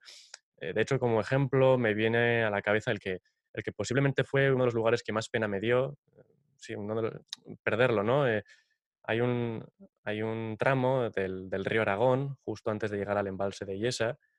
el río Aragón, eh, justo es como el, río ¿no? que más gusta a mi, a mi familia, a mis padres, a mi padre, perdón, a mis tíos, al que hemos ido muchas veces a pescar. Un río precioso y ahí hay una parte, un tramo al que, al que llaman el Pozo del Roble, porque es una curva muy bonita que hace el río, que pasa justo por debajo de un gran roble, de ahí el nombre, y donde, bueno, siempre lo hemos considerado como el sitio perfecto para, ver a las truchas más grandes. Y, bueno, pues ahí he pasado muchísimos años de, de, mi vida yendo, además para llegar a ese lugar había que desviarse de la carretera, coger una pista, meterse hacia la Sierra de Peña, pasar una, granja y dejar el coche en una especie de, cultivo, de pastizal. Y solo había eso, eh, pastizales, robledales y luego toda la sierra. Eso, eso era lo único que había. Pero bueno, pues un día el, progreso no llegó, se, mezclaron un par de cosas. Uno fue el, el, recrecimiento de la presa del embalse de Yesa, que bueno, no, no, me voy a meter ahí porque no, no sé ni por qué se ha recrecido, ni por qué, ni qué. Bueno, hay, hay, cierta polémica con ese tema, el que yo desconozco y no me voy a meter a hablar. Y también la construcción ¿no? de, de, la autopista de, del Pirineo, de la que va desde Pamplona hacia Jaca. Y decidieron que había que construir una segunda carretera para los camiones que, pues a los camiones de obra, los que llevan tierra eh, para la presa, de la autopista también. Y justo para nuestra sorpresa, un día llegué con mi padre y nuestro pozo del roble eh, había desaparecido completamente. O sea, no se les ocurrió hacer la carretera en otro sitio más que por toda la orilla del río, cargándoselo todo. Y yo tenía, me acuerdo que no me acuerdo, igual 15 años y se me quedó grabado y lo recuerdo, creo que mi padre también, con, mucha pena. Eh, ¿no? Ves ahí cómo este progreso no cambia, cambia esos lugares y, así con muchos otros sitios. ¿no? no hay año en el que hay una pista de esquí en la que anuncie un nuevo remonte, un nuevo espacio para subir a tal montaña, una nueva telesilla. Hace poco, ¿no? Mi madre me pasaba una noticia en nuestro pueblo, en Pollo de Jaca, bueno, un poco más arriba, en Panticosa, hay un tramo del río Caldares que, además la noticia lo, anunciaba así, ¿no? Un, río virgen, remoto, inaccesible, pero ahora se abre ¿no? una nueva pasarela de aluminio para el turismo. Además decía, el Pirineo se prepara ¿no? para, la, oleada de turismo, es como, ya lo estamos anunciando así y de verdad eso, eso va a compensar, porque yo entiendo que los, pueblos de ahí necesitan este tipo de actividades económicas un poco para, para fomentar ¿no? Eh, la economía del lugar y eso lo entiendo, pero mi gran temor es, ¿no? y lo que me agobia es hasta cuándo, ¿no? Hasta, ¿Qué será lo siguiente? Porque hoy es un aparta hotel, ¿no? Mañana es la pasarela del río, ¿no? Hasta que igual un día alguien diga, eh, no, mira, ahora vamos a hacer una autopista desde, desde Jaca hasta las propias estaciones de esquí, ya directo, para que los esquiadores lleguen con toda comodidad y en menos tiempo. No lo sé, a ver, quizá, quizá ya quien me ponga ¿no? de, exagerado completamente, pero no, no es eso, no quiero caer en eso, es, simplemente que a mí me da pena, simplemente porque guardo esos lugares con mucho aprecio, mucha nostalgia y me, me da pena. Y sobre todo, lo que, lo que me da pena es, es que a la gente joven, la gente de mi generación y de generaciones muy parecidas, esto le da absolutamente igual, o al menos es la visión general que, yo veo. La gente, todo el mundo quiere tener un coche, todo el mundo quiere llegar a, más sitios en coche, quieren eso, ¿no? que los lugares sean más accesibles, más viajes, más de todo. Mm, bueno, habrá quien diga, no, también, joder, es que Fabio, eres, eres un romántico, no sé, es así, te jodes. Bueno, pues, pues sí, ¿no? Me, me jodo, pero yo creo que si queremos proteger estos lugares, hay que bajar, hay que bajar el ritmo, ¿no? Los, los Pirineos y, y más zonas que aún, que aún son de, pequeño pueblo, que aún conservan esa identidad rural, ¿no? ese misterio y ese aura de lo salvaje, pues sigan manteniéndolo y que no se conviertan, en mi opinión, pues en, un patio de, recreo. Claro, yo creo que mm, yo creo que es, muy simple, ¿no? Eh, al final se trata, son lugares en peligro de extinción. Eh, es así, ¿no? Y, España, afortunadamente, eh, tiene, tiene muchos lugares así, ¿no? Que, merecen ser preservados y que no se les hagan carreteras, que, bueno, que se busquen formas de, turismo que no tienen otros países del resto de Europa, ¿no? Y que, y que en España existen, eh, en la alta montaña, en la media montaña, en su variedad, ¿no? Al final en eso tenemos mucha suerte porque tenemos muchos climas distintos, paisajes distintos, gente distinta, em, pero es verdad que cada año, ¿no? Si uno ve un mapa, eh, eso yo lo veo, muy, lo veo muy bien en la costa, ¿no? Eh, en el interior Todavía en el interior es verdad que uno, si le gusta conducir por carreteras sinuosas y, luego le gusta caminar, eh, todavía encuentras lugares bastante inhóspitos y salvajes. Pero en la costa, que, está muy bien comunicada, bueno, pues en España playas vírgenes eh, no quedan, ¿no? Porque tienes una A8, una, una autopista que recorre el Cantábrico, de Galicia a País Vasco, maravillosa, comodísima, bien cerca, de la bien cerca del mar. De la costa, sí. Claro, ¿no? Y, eso ha hecho que, bueno, pues la playa, la famosa playa de los catedrales en Lugo, pues, pues bueno, es que la tienes a dos minutos de desvío por la autovía, todas las playas de Llanes, de Ribadesella, de Cantabria, eh, eh, todo lo que está cerca de, una buena carretera eh, está perdido, ¿no? Y, y, también en el interior, pues pasa, ¿no? Que, que cada, oye, que esto lo comunican mejor, oye, que esto lo anuncian en el periódico, ¿no? El bosque de secuoyas de Cabezón de la Sal, ¿no? Y de repente el bosque de secuoyas de Cabezón de la Sal parece un parque de atracciones. El Urederra, que tiene una pasarela de madera con un parking controlado.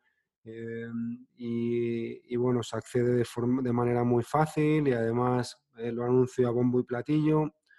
Yo no sé en tu caso, pero en el mío, eh, al final los lugares más bonitos que he conocido eh, no los he conocido porque yo diga en una revista cuál es o porque yo diga en Instagram cuál es o porque eso es al final bueno pues el, este río que visitamos tú y yo eh, ya lo pescaba mi padre hace mil años y yo decidí eh, volver a ver si aquello seguía igual no o de repente conoces un rinconcito en la Sierra de Gredos porque te ha contado un amigo o porque lo has visto en un mapa es un poco también la manera de, acceder a ellos, ¿no? Parece que lo queremos todo, eh, venga ya, mascadito, ¿no? Ponme, pónmelo en Instagram, pónmelo en, el, en, el título de la revista bien grande.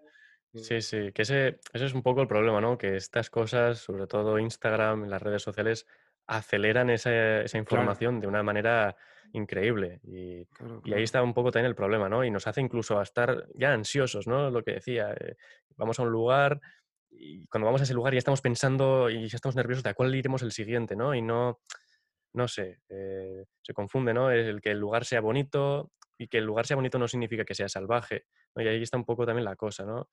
Entonces, bueno, pues yo sí que pienso que ese ritmo hay que, hay que bajarlo. Claro, de hecho, este lugar al que fuimos nosotros a pescar, bueno, yo es que no soy objetivo, ¿no? Me parece precioso, pero, mm, hay miles de sitios igual de bonitos, ¿no? Pero igual de bonitos no es igual de salvajes, ¿no? Exacto, ahí está la cosa. En Picos de Europa hay un montón de, de lugares maravillosos, preciosos, ¿no? Pero esa sensación de soledad, de sentirte pequeño, de tener fauna alrededor, ¿no? Tú, Yo camino mucho por la Sierra de Guadarrama, eh, aquí en Madrid, que, es una sierra preciosa, que tenemos a 45 minutos de casa, pero bueno, ver un animal en la Sierra de Guadarrama eh, eh, es más fácil ver a un tío con un radiocasete colgado del hombro y, y vestido de rosa fucsia que ver un, un corzo o, ver un lobo, que los hay también, ¿eh? pero yo creo que los lobos deben estar muertos de miedo. ¿no? Entonces, al final, este río en el que pescamos tú y yo, eh, yo creo que tiene esa, esa, transmite esa sensación de virginidad, ¿no? de decir, aquí eh, están muy poco acostumbrados a ver gente y no hablamos de un kilómetro, ni de dos, ni de tres, sino que hablamos de 20 kilómetros, ¿no? Sí, que eso, eso, es eso, es una cosa que a mí me sorprendió muchísimo. ¿eh? Cuando me lo enseñaste, dije, ostras, eh, a 20 kilómetros de puro silencio y de pura soledad. Y eso, mira, eso es algo que se me quedó muy grabado porque yo estoy acostumbrado a, ir mucho a los Pirineos, Navarra, y es verdad que tenemos grandes hectáreas, ¿no? Pero un valle entero fue así es difícil, ¿eh? O sea, eh, te diría que quizá el de Bujaruelo, pero es, difícil, o sea, es muy difícil encontrar algo así, por muy bonitos que los sitios sean eh, en Navarra o en Huesca. Y eso, mira, eso me sorprende. Al final, bueno, es lo que hablábamos, ¿no? Tiene eh, el núcleo de población más cercano, creo que tiene seis habitantes censados en invierno, y el pueblecito un poquito anterior creo que tiene 12, y para, para, llegar, a la, para llegar aquí tienes una hora de carretera de curvas. Eh, y a la gente, afortunadamente, no, no le gusta. No le apetece. ¿no? le gustan las carreteras de curvas, pues son muy pesadas, porque igual en hacer 40 kilómetros tardas una hora, ¿no? Sin embargo, pues los hay a los que nos gustan, ¿no? Disfrutamos mucho con esas, con esas carreteras. Así es, sí, sí. Em, acostumbrado a los ríos navarros y aragoneses, ¿qué te llamó la atención de tu pesca por tierras castellanas? Así que dijeras, esto es muy distinto. pues es que eh, tú lo has dicho, completamente distinto y tengo que decir que a mí me sorprendió muchísimo. No esperaba encontrar un lugar tan, ¿no? tan agreste, tan amplio y, tan salvaje, ¿no? Donde, donde, joder, yo me acuerdo aquellos días que te veías, bueno, también era entre semana, pero me acuerdo que llegamos en, si no me equivoco, en domingo y me acuerdo que el número de gente que había por ahí era ínfimo y yo me sorprendió mucho eso, la longitud del valle, la cantidad de truchas, eh, no sé, el espacio, no, no me imaginaba, ¿no? Porque este tipo de espacios sí que lo relacionas igual a las grandes montañas, ¿no? Como pues los Pirineos y demás, pero a mí me sorprendió mucho. Pero eso sí, tengo que decir que ya había oído muchas veces, ¿no? Decirle, o sea, decir a mi padre o a mi tío eh, estos lugares, pues por, Castilla y León. Y yo la verdad que me quedé muy, muy sorprendido y lo guardo con un recuerdo, vamos, eh, muy, muy profundo. Hablas de, la soledad en el valle, pero a modo de anécdota, yo recuerdo la primera noche. Eh, ah, sí, sí, recuerdo, sí. Se lo vamos a contar a nuestros oyentes, ¿no? Estábamos, bueno, pues en un valle completamente inhóspito y ya no habíamos pescado ese día porque acabábamos de llegar, todavía no podíamos, no teníamos permiso para ese día, ¿no? y, y ya con los sacos estirados, las esterillas allí estiradas, bueno, pues una, pareja de montañeros tuvo a bien poner su tienda de campaña a unos 50 metros de... 50 te diría hasta 15, igual 20. A pesar de nuestras miradas asesinas y de no entender nada, ¿no? Yo no sé si era que tenían, tenían miedo, yo creo, yo creo que era que tenían miedo, pero bueno, en realidad... Puede ser, ¿no? igual dormir cerca de alguien más por si lo que pueda pasar. Puede ser. Yo, es la única explicación que encuentro, ¿eh? vamos, pero, no, lo sé. La verdad que como buenos ermitaños no, no, nos sentó, no nos sentó muy bien la elección de ponerse tan cerca. Em, hace un tiempo que, que, te deshiciste de tu equipo de fotografía digital eh, para dedicarte a la fotografía analógica, al carrete, al film de toda la vida. Em, ¿Qué razones te llevaron a, tomar esta decisión? Pues eh, al principio, mira, no, es, como un poco con lo del móvil, ¿no? No hubo una razón, porque de hecho no, no me desecho completamente de mi equipo digital, lo, necesito para pues, ciertos proyectos o trabajillos, obviamente, y de hecho, a mí me gusta la fotografía digital, lo que pasa que requiere una inversión que como estudiante ahora mismo, pues no, no me puedo permitir. Y, cuando empecé con la fotografía analógica, eh, que hace, mm, te diría, tres, cuatro años, cuatro, sí, cuatro años, descubrí ¿no? que me permitía un poco también evadirme ¿no? de todo lo que hemos hablado anteriormente, ¿no? de primero aprender más, eh, tener una visión mucho más calmada de cuando iba a los lugares.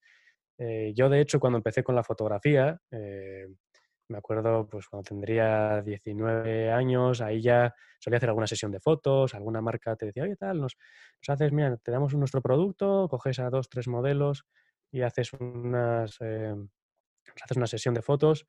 Y ahí me empecé a dar cuenta de que, bueno, eh, eso no me llenaba para nada, no, no, era lo que me gustaba fotografiar. De hecho, eso mezclado también con, ¿no? con las redes sociales como, como Instagram, eh, cuando ahí fue ya, digamos, el apogeo de Instagram, eso a mí creo que me llegó a crear cierta obsesión, la obsesión de hacer mil fotos porque hay que publicar en Instagram, porque hay que subir, porque hay que tal. Y llegó un momento en el que cosas que me apasionan, como ser la pesca, las llegué a dejar de hacer por el hecho de tener esa obsesión de tengo que ir al monte ahí a hacer la foto tal del atardecer, porque luego no sé qué, luego tengo que bajar a ver una foto ahí. Y dije, basta, hasta aquí, esto no puede ser. Eh, yo ya me empecé a plantear qué es lo que de verdad me gusta, empecé a inspirarme de verdad en, aquellos fotógrafos que de verdad eh, les admiraba y ahí fue pues un poco no ese cambio. Y bueno, pues con la fotografía analógica me brindaba, me, brindaba y me brinda eso, ¿no? El, poder ir a los sitios calmado, no estar pensando en las fotos, además medir muy bien qué foto vas a hacer, porque bueno, ya sabes también tú muy bien que el carrete tiene su límite de 36 o 24 fotos y hay que estar muy bien. Y sobre todo me di cuenta de que aprendía muchísimo más y que mejoraba eh, mi fotografía y el estilo y lo que todo, todo muchísimo más. Entonces, bueno, pues ya te digo, no fue una, una, decisión de, ¡pum!, vendo todo lo digital y me meto en lo analógico, no, sino fue también una evolución mm, de más cosas. Yo lo llamo, yo lo llamo disparar y olvidar, ¿no? Al final... Eh, Eso es. Yo soy un, soy un poco más mayor que tú, ¿no? Entonces tuve la suerte de aprender en analógico, luego me pasé al digital y ahora vuelvo al analógico en mi caso por placer, ¿no? Profesionalmente todavía no me atrevo, ¿no? Pero, pero es disparar y olvidar, efectivamente medir cada momento porque cada, cada foto cada vez cuesta más dinero, ¿no? Porque los carretes cada día son un poco más caros, ¿no? Sí, sí. Em, y, y, sí, recuperar esa pausa, ¿no? Quitarte basura digital. Al final, cuando uno revisa sus carretes en analógico, la, esa revisión es sencilla, ¿no? Al final 36 sí, eso es. es nada, no hay menos, ¿no? Para lo que es, cuando uno revisa un, un, viaje en digital y se encuentra 4.000, 5.000, 6.000, 7.000, ¿no? Esos tics que además yo los tengo, ¿no? El, el de, de, hacer tres fotos que son prácticamente iguales y que, en, y que en analógico uno no se permite porque estás tirando el dinero, ¿no? Entonces, la verdad que eso... ¿no? Y ahí eso, y ahí es donde un poco yo creo que ¿no? está también la belleza de eso, ¿no? El tiempo que inviertes en cada negativo, ¿no? Y, y, lo bien que te acuerdas de cuando sacaste ese negativo, ¿no? Y de todo lo que supuso. Entonces, bueno, eh, digamos que es volver un poco a, a la esencia de la fotografía, así dicho de forma un poco, bueno, pues eh, romántica y muy general, pero bueno, es, es, lo que tiene. Sí, bueno, esa imperfección, ¿no? Y eso de disparar, olvidar para luego recordar, ¿no? De repente eso es. Al final tú la digital la tienes en tu pantalla, luego a tu ordenador, ¿no? Esto, cuando uno acumula carretes, ¿no? Y manda siete de golpe y resulta que hay uno que, hiciste hace cinco meses y de repente sí, sí, sí. Uno redescubre, ¿no? Ese momento y, a veces te llevas grandes alegrías, otras te llevas grandes decepciones. sí, sí. Porque resulta que son una, una, una basurilla, ¿no? Eso que pensabas tú que eran grandes fotos, pues sí, que se te ha quemado, que tal, que no ha salido, que tal. Bueno, pero ahí está un poco, ¿no? La, la, diversión también, yo creo. Bueno, estamos ya a puntito de terminar, así que estás muy cerca de terminar la carrera, así que empiezas a ver eh, de cerca... Empiezo a ver la luz. Sí, la luz o la oscuridad. bueno, yo, yo, creo que más la luz, ¿eh? Sí, sí. ¿Más luz? Sí. Bueno, eso es bueno. ¿Quién sabe? ¿Quién sabe? Eso es bueno. sí, sí. Eh, ingeniería, me has hablado en algún momento de bicis, eh, está por ahí también el fantasma de la fotografía. ¿Tienes idea a día de hoy de a qué te vas a dedicar? ¿O, ¿O todavía tienes dudas al respecto? Pues, joder, ha sido la, la, gran pregunta. Eh, pues la verdad que no lo tengo muy claro. Eh, sí que, oye, pues eh, lo primero terminar, eso lo primero. Bueno, creo que también al terminar está bien empezar, ¿no? A tener un primer contacto con al menos con lo que sea. Yo en principio tiro más por la ingeniería eh, y en base a lo que vaya viendo ahí, pues bueno, ya iré viendo mejor qué es lo que me gusta, qué es lo que no.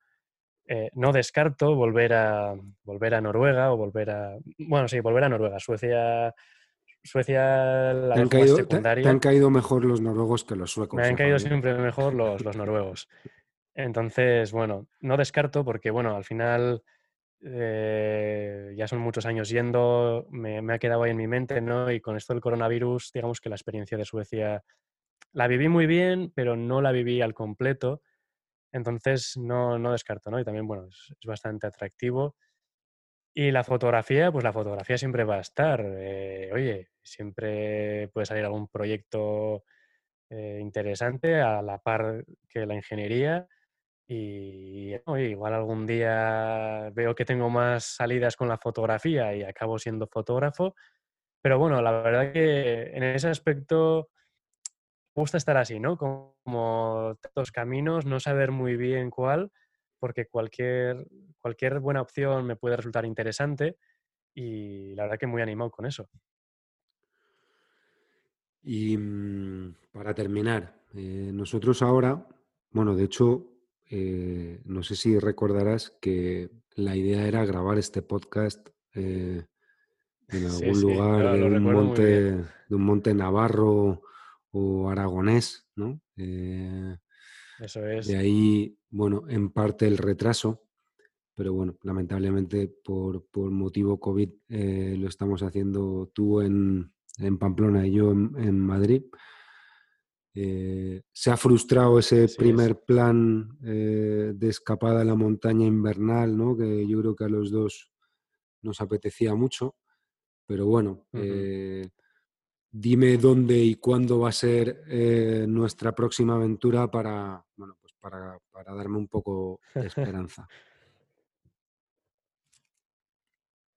Pues, joder, yo creo que, a ver, la verdad que estamos en la situación en la que estamos, ¿no? Eh, bueno, pues es lo que, lo que toca, más no podemos hacer, pero bueno, yo confío en que al menos haya, si no un plan invernal, ya haya un plan primaveral, ¿no? Donde ya los ríos se descubran, eh, ya hay que empezar a desempolvar la caña, empezar a probar las líneas, ver qué moscas tenemos por ahí y creo que una buena travesía pirenaica en busca de la trucha cebra y el salvelino de los ibones, creo que puede ser, puede ser una buena, un buen, un, una- un buen comienzo, ¿no? Post-COVID para, pues bueno, pues para, para volver a las andadas. Eso espero, eso espero que, que sea primaveral y no, y no veraniega. Eso es, Eh, sí, sí. pues nada, Fabio, eh, ha sido un placer eh, y nada, muchas gracias por tu tiempo y por este, por este rato tan agradable. Pues lo, lo mismo digo, yo vamos, encantadísimo de participar en el podcast y muchísimas gracias a ti por, pues, por invitarme. Eh, gracias también, como siempre, a toda la gente que está al otro lado y que de alguna manera eh, me anima a seguir a pesar de, mis retrasos y, mis despropósitos. Y en particular a Gonzalo Navas, que, que siempre está ahí, ¿no? Reclamándome el siguiente episodio y de alguna manera me presiona de forma, por supuesto, amistosa para, para seguir adelante con, con este proyecto. Eh, nos vemos en el siguiente episodio. Un abrazo a todos.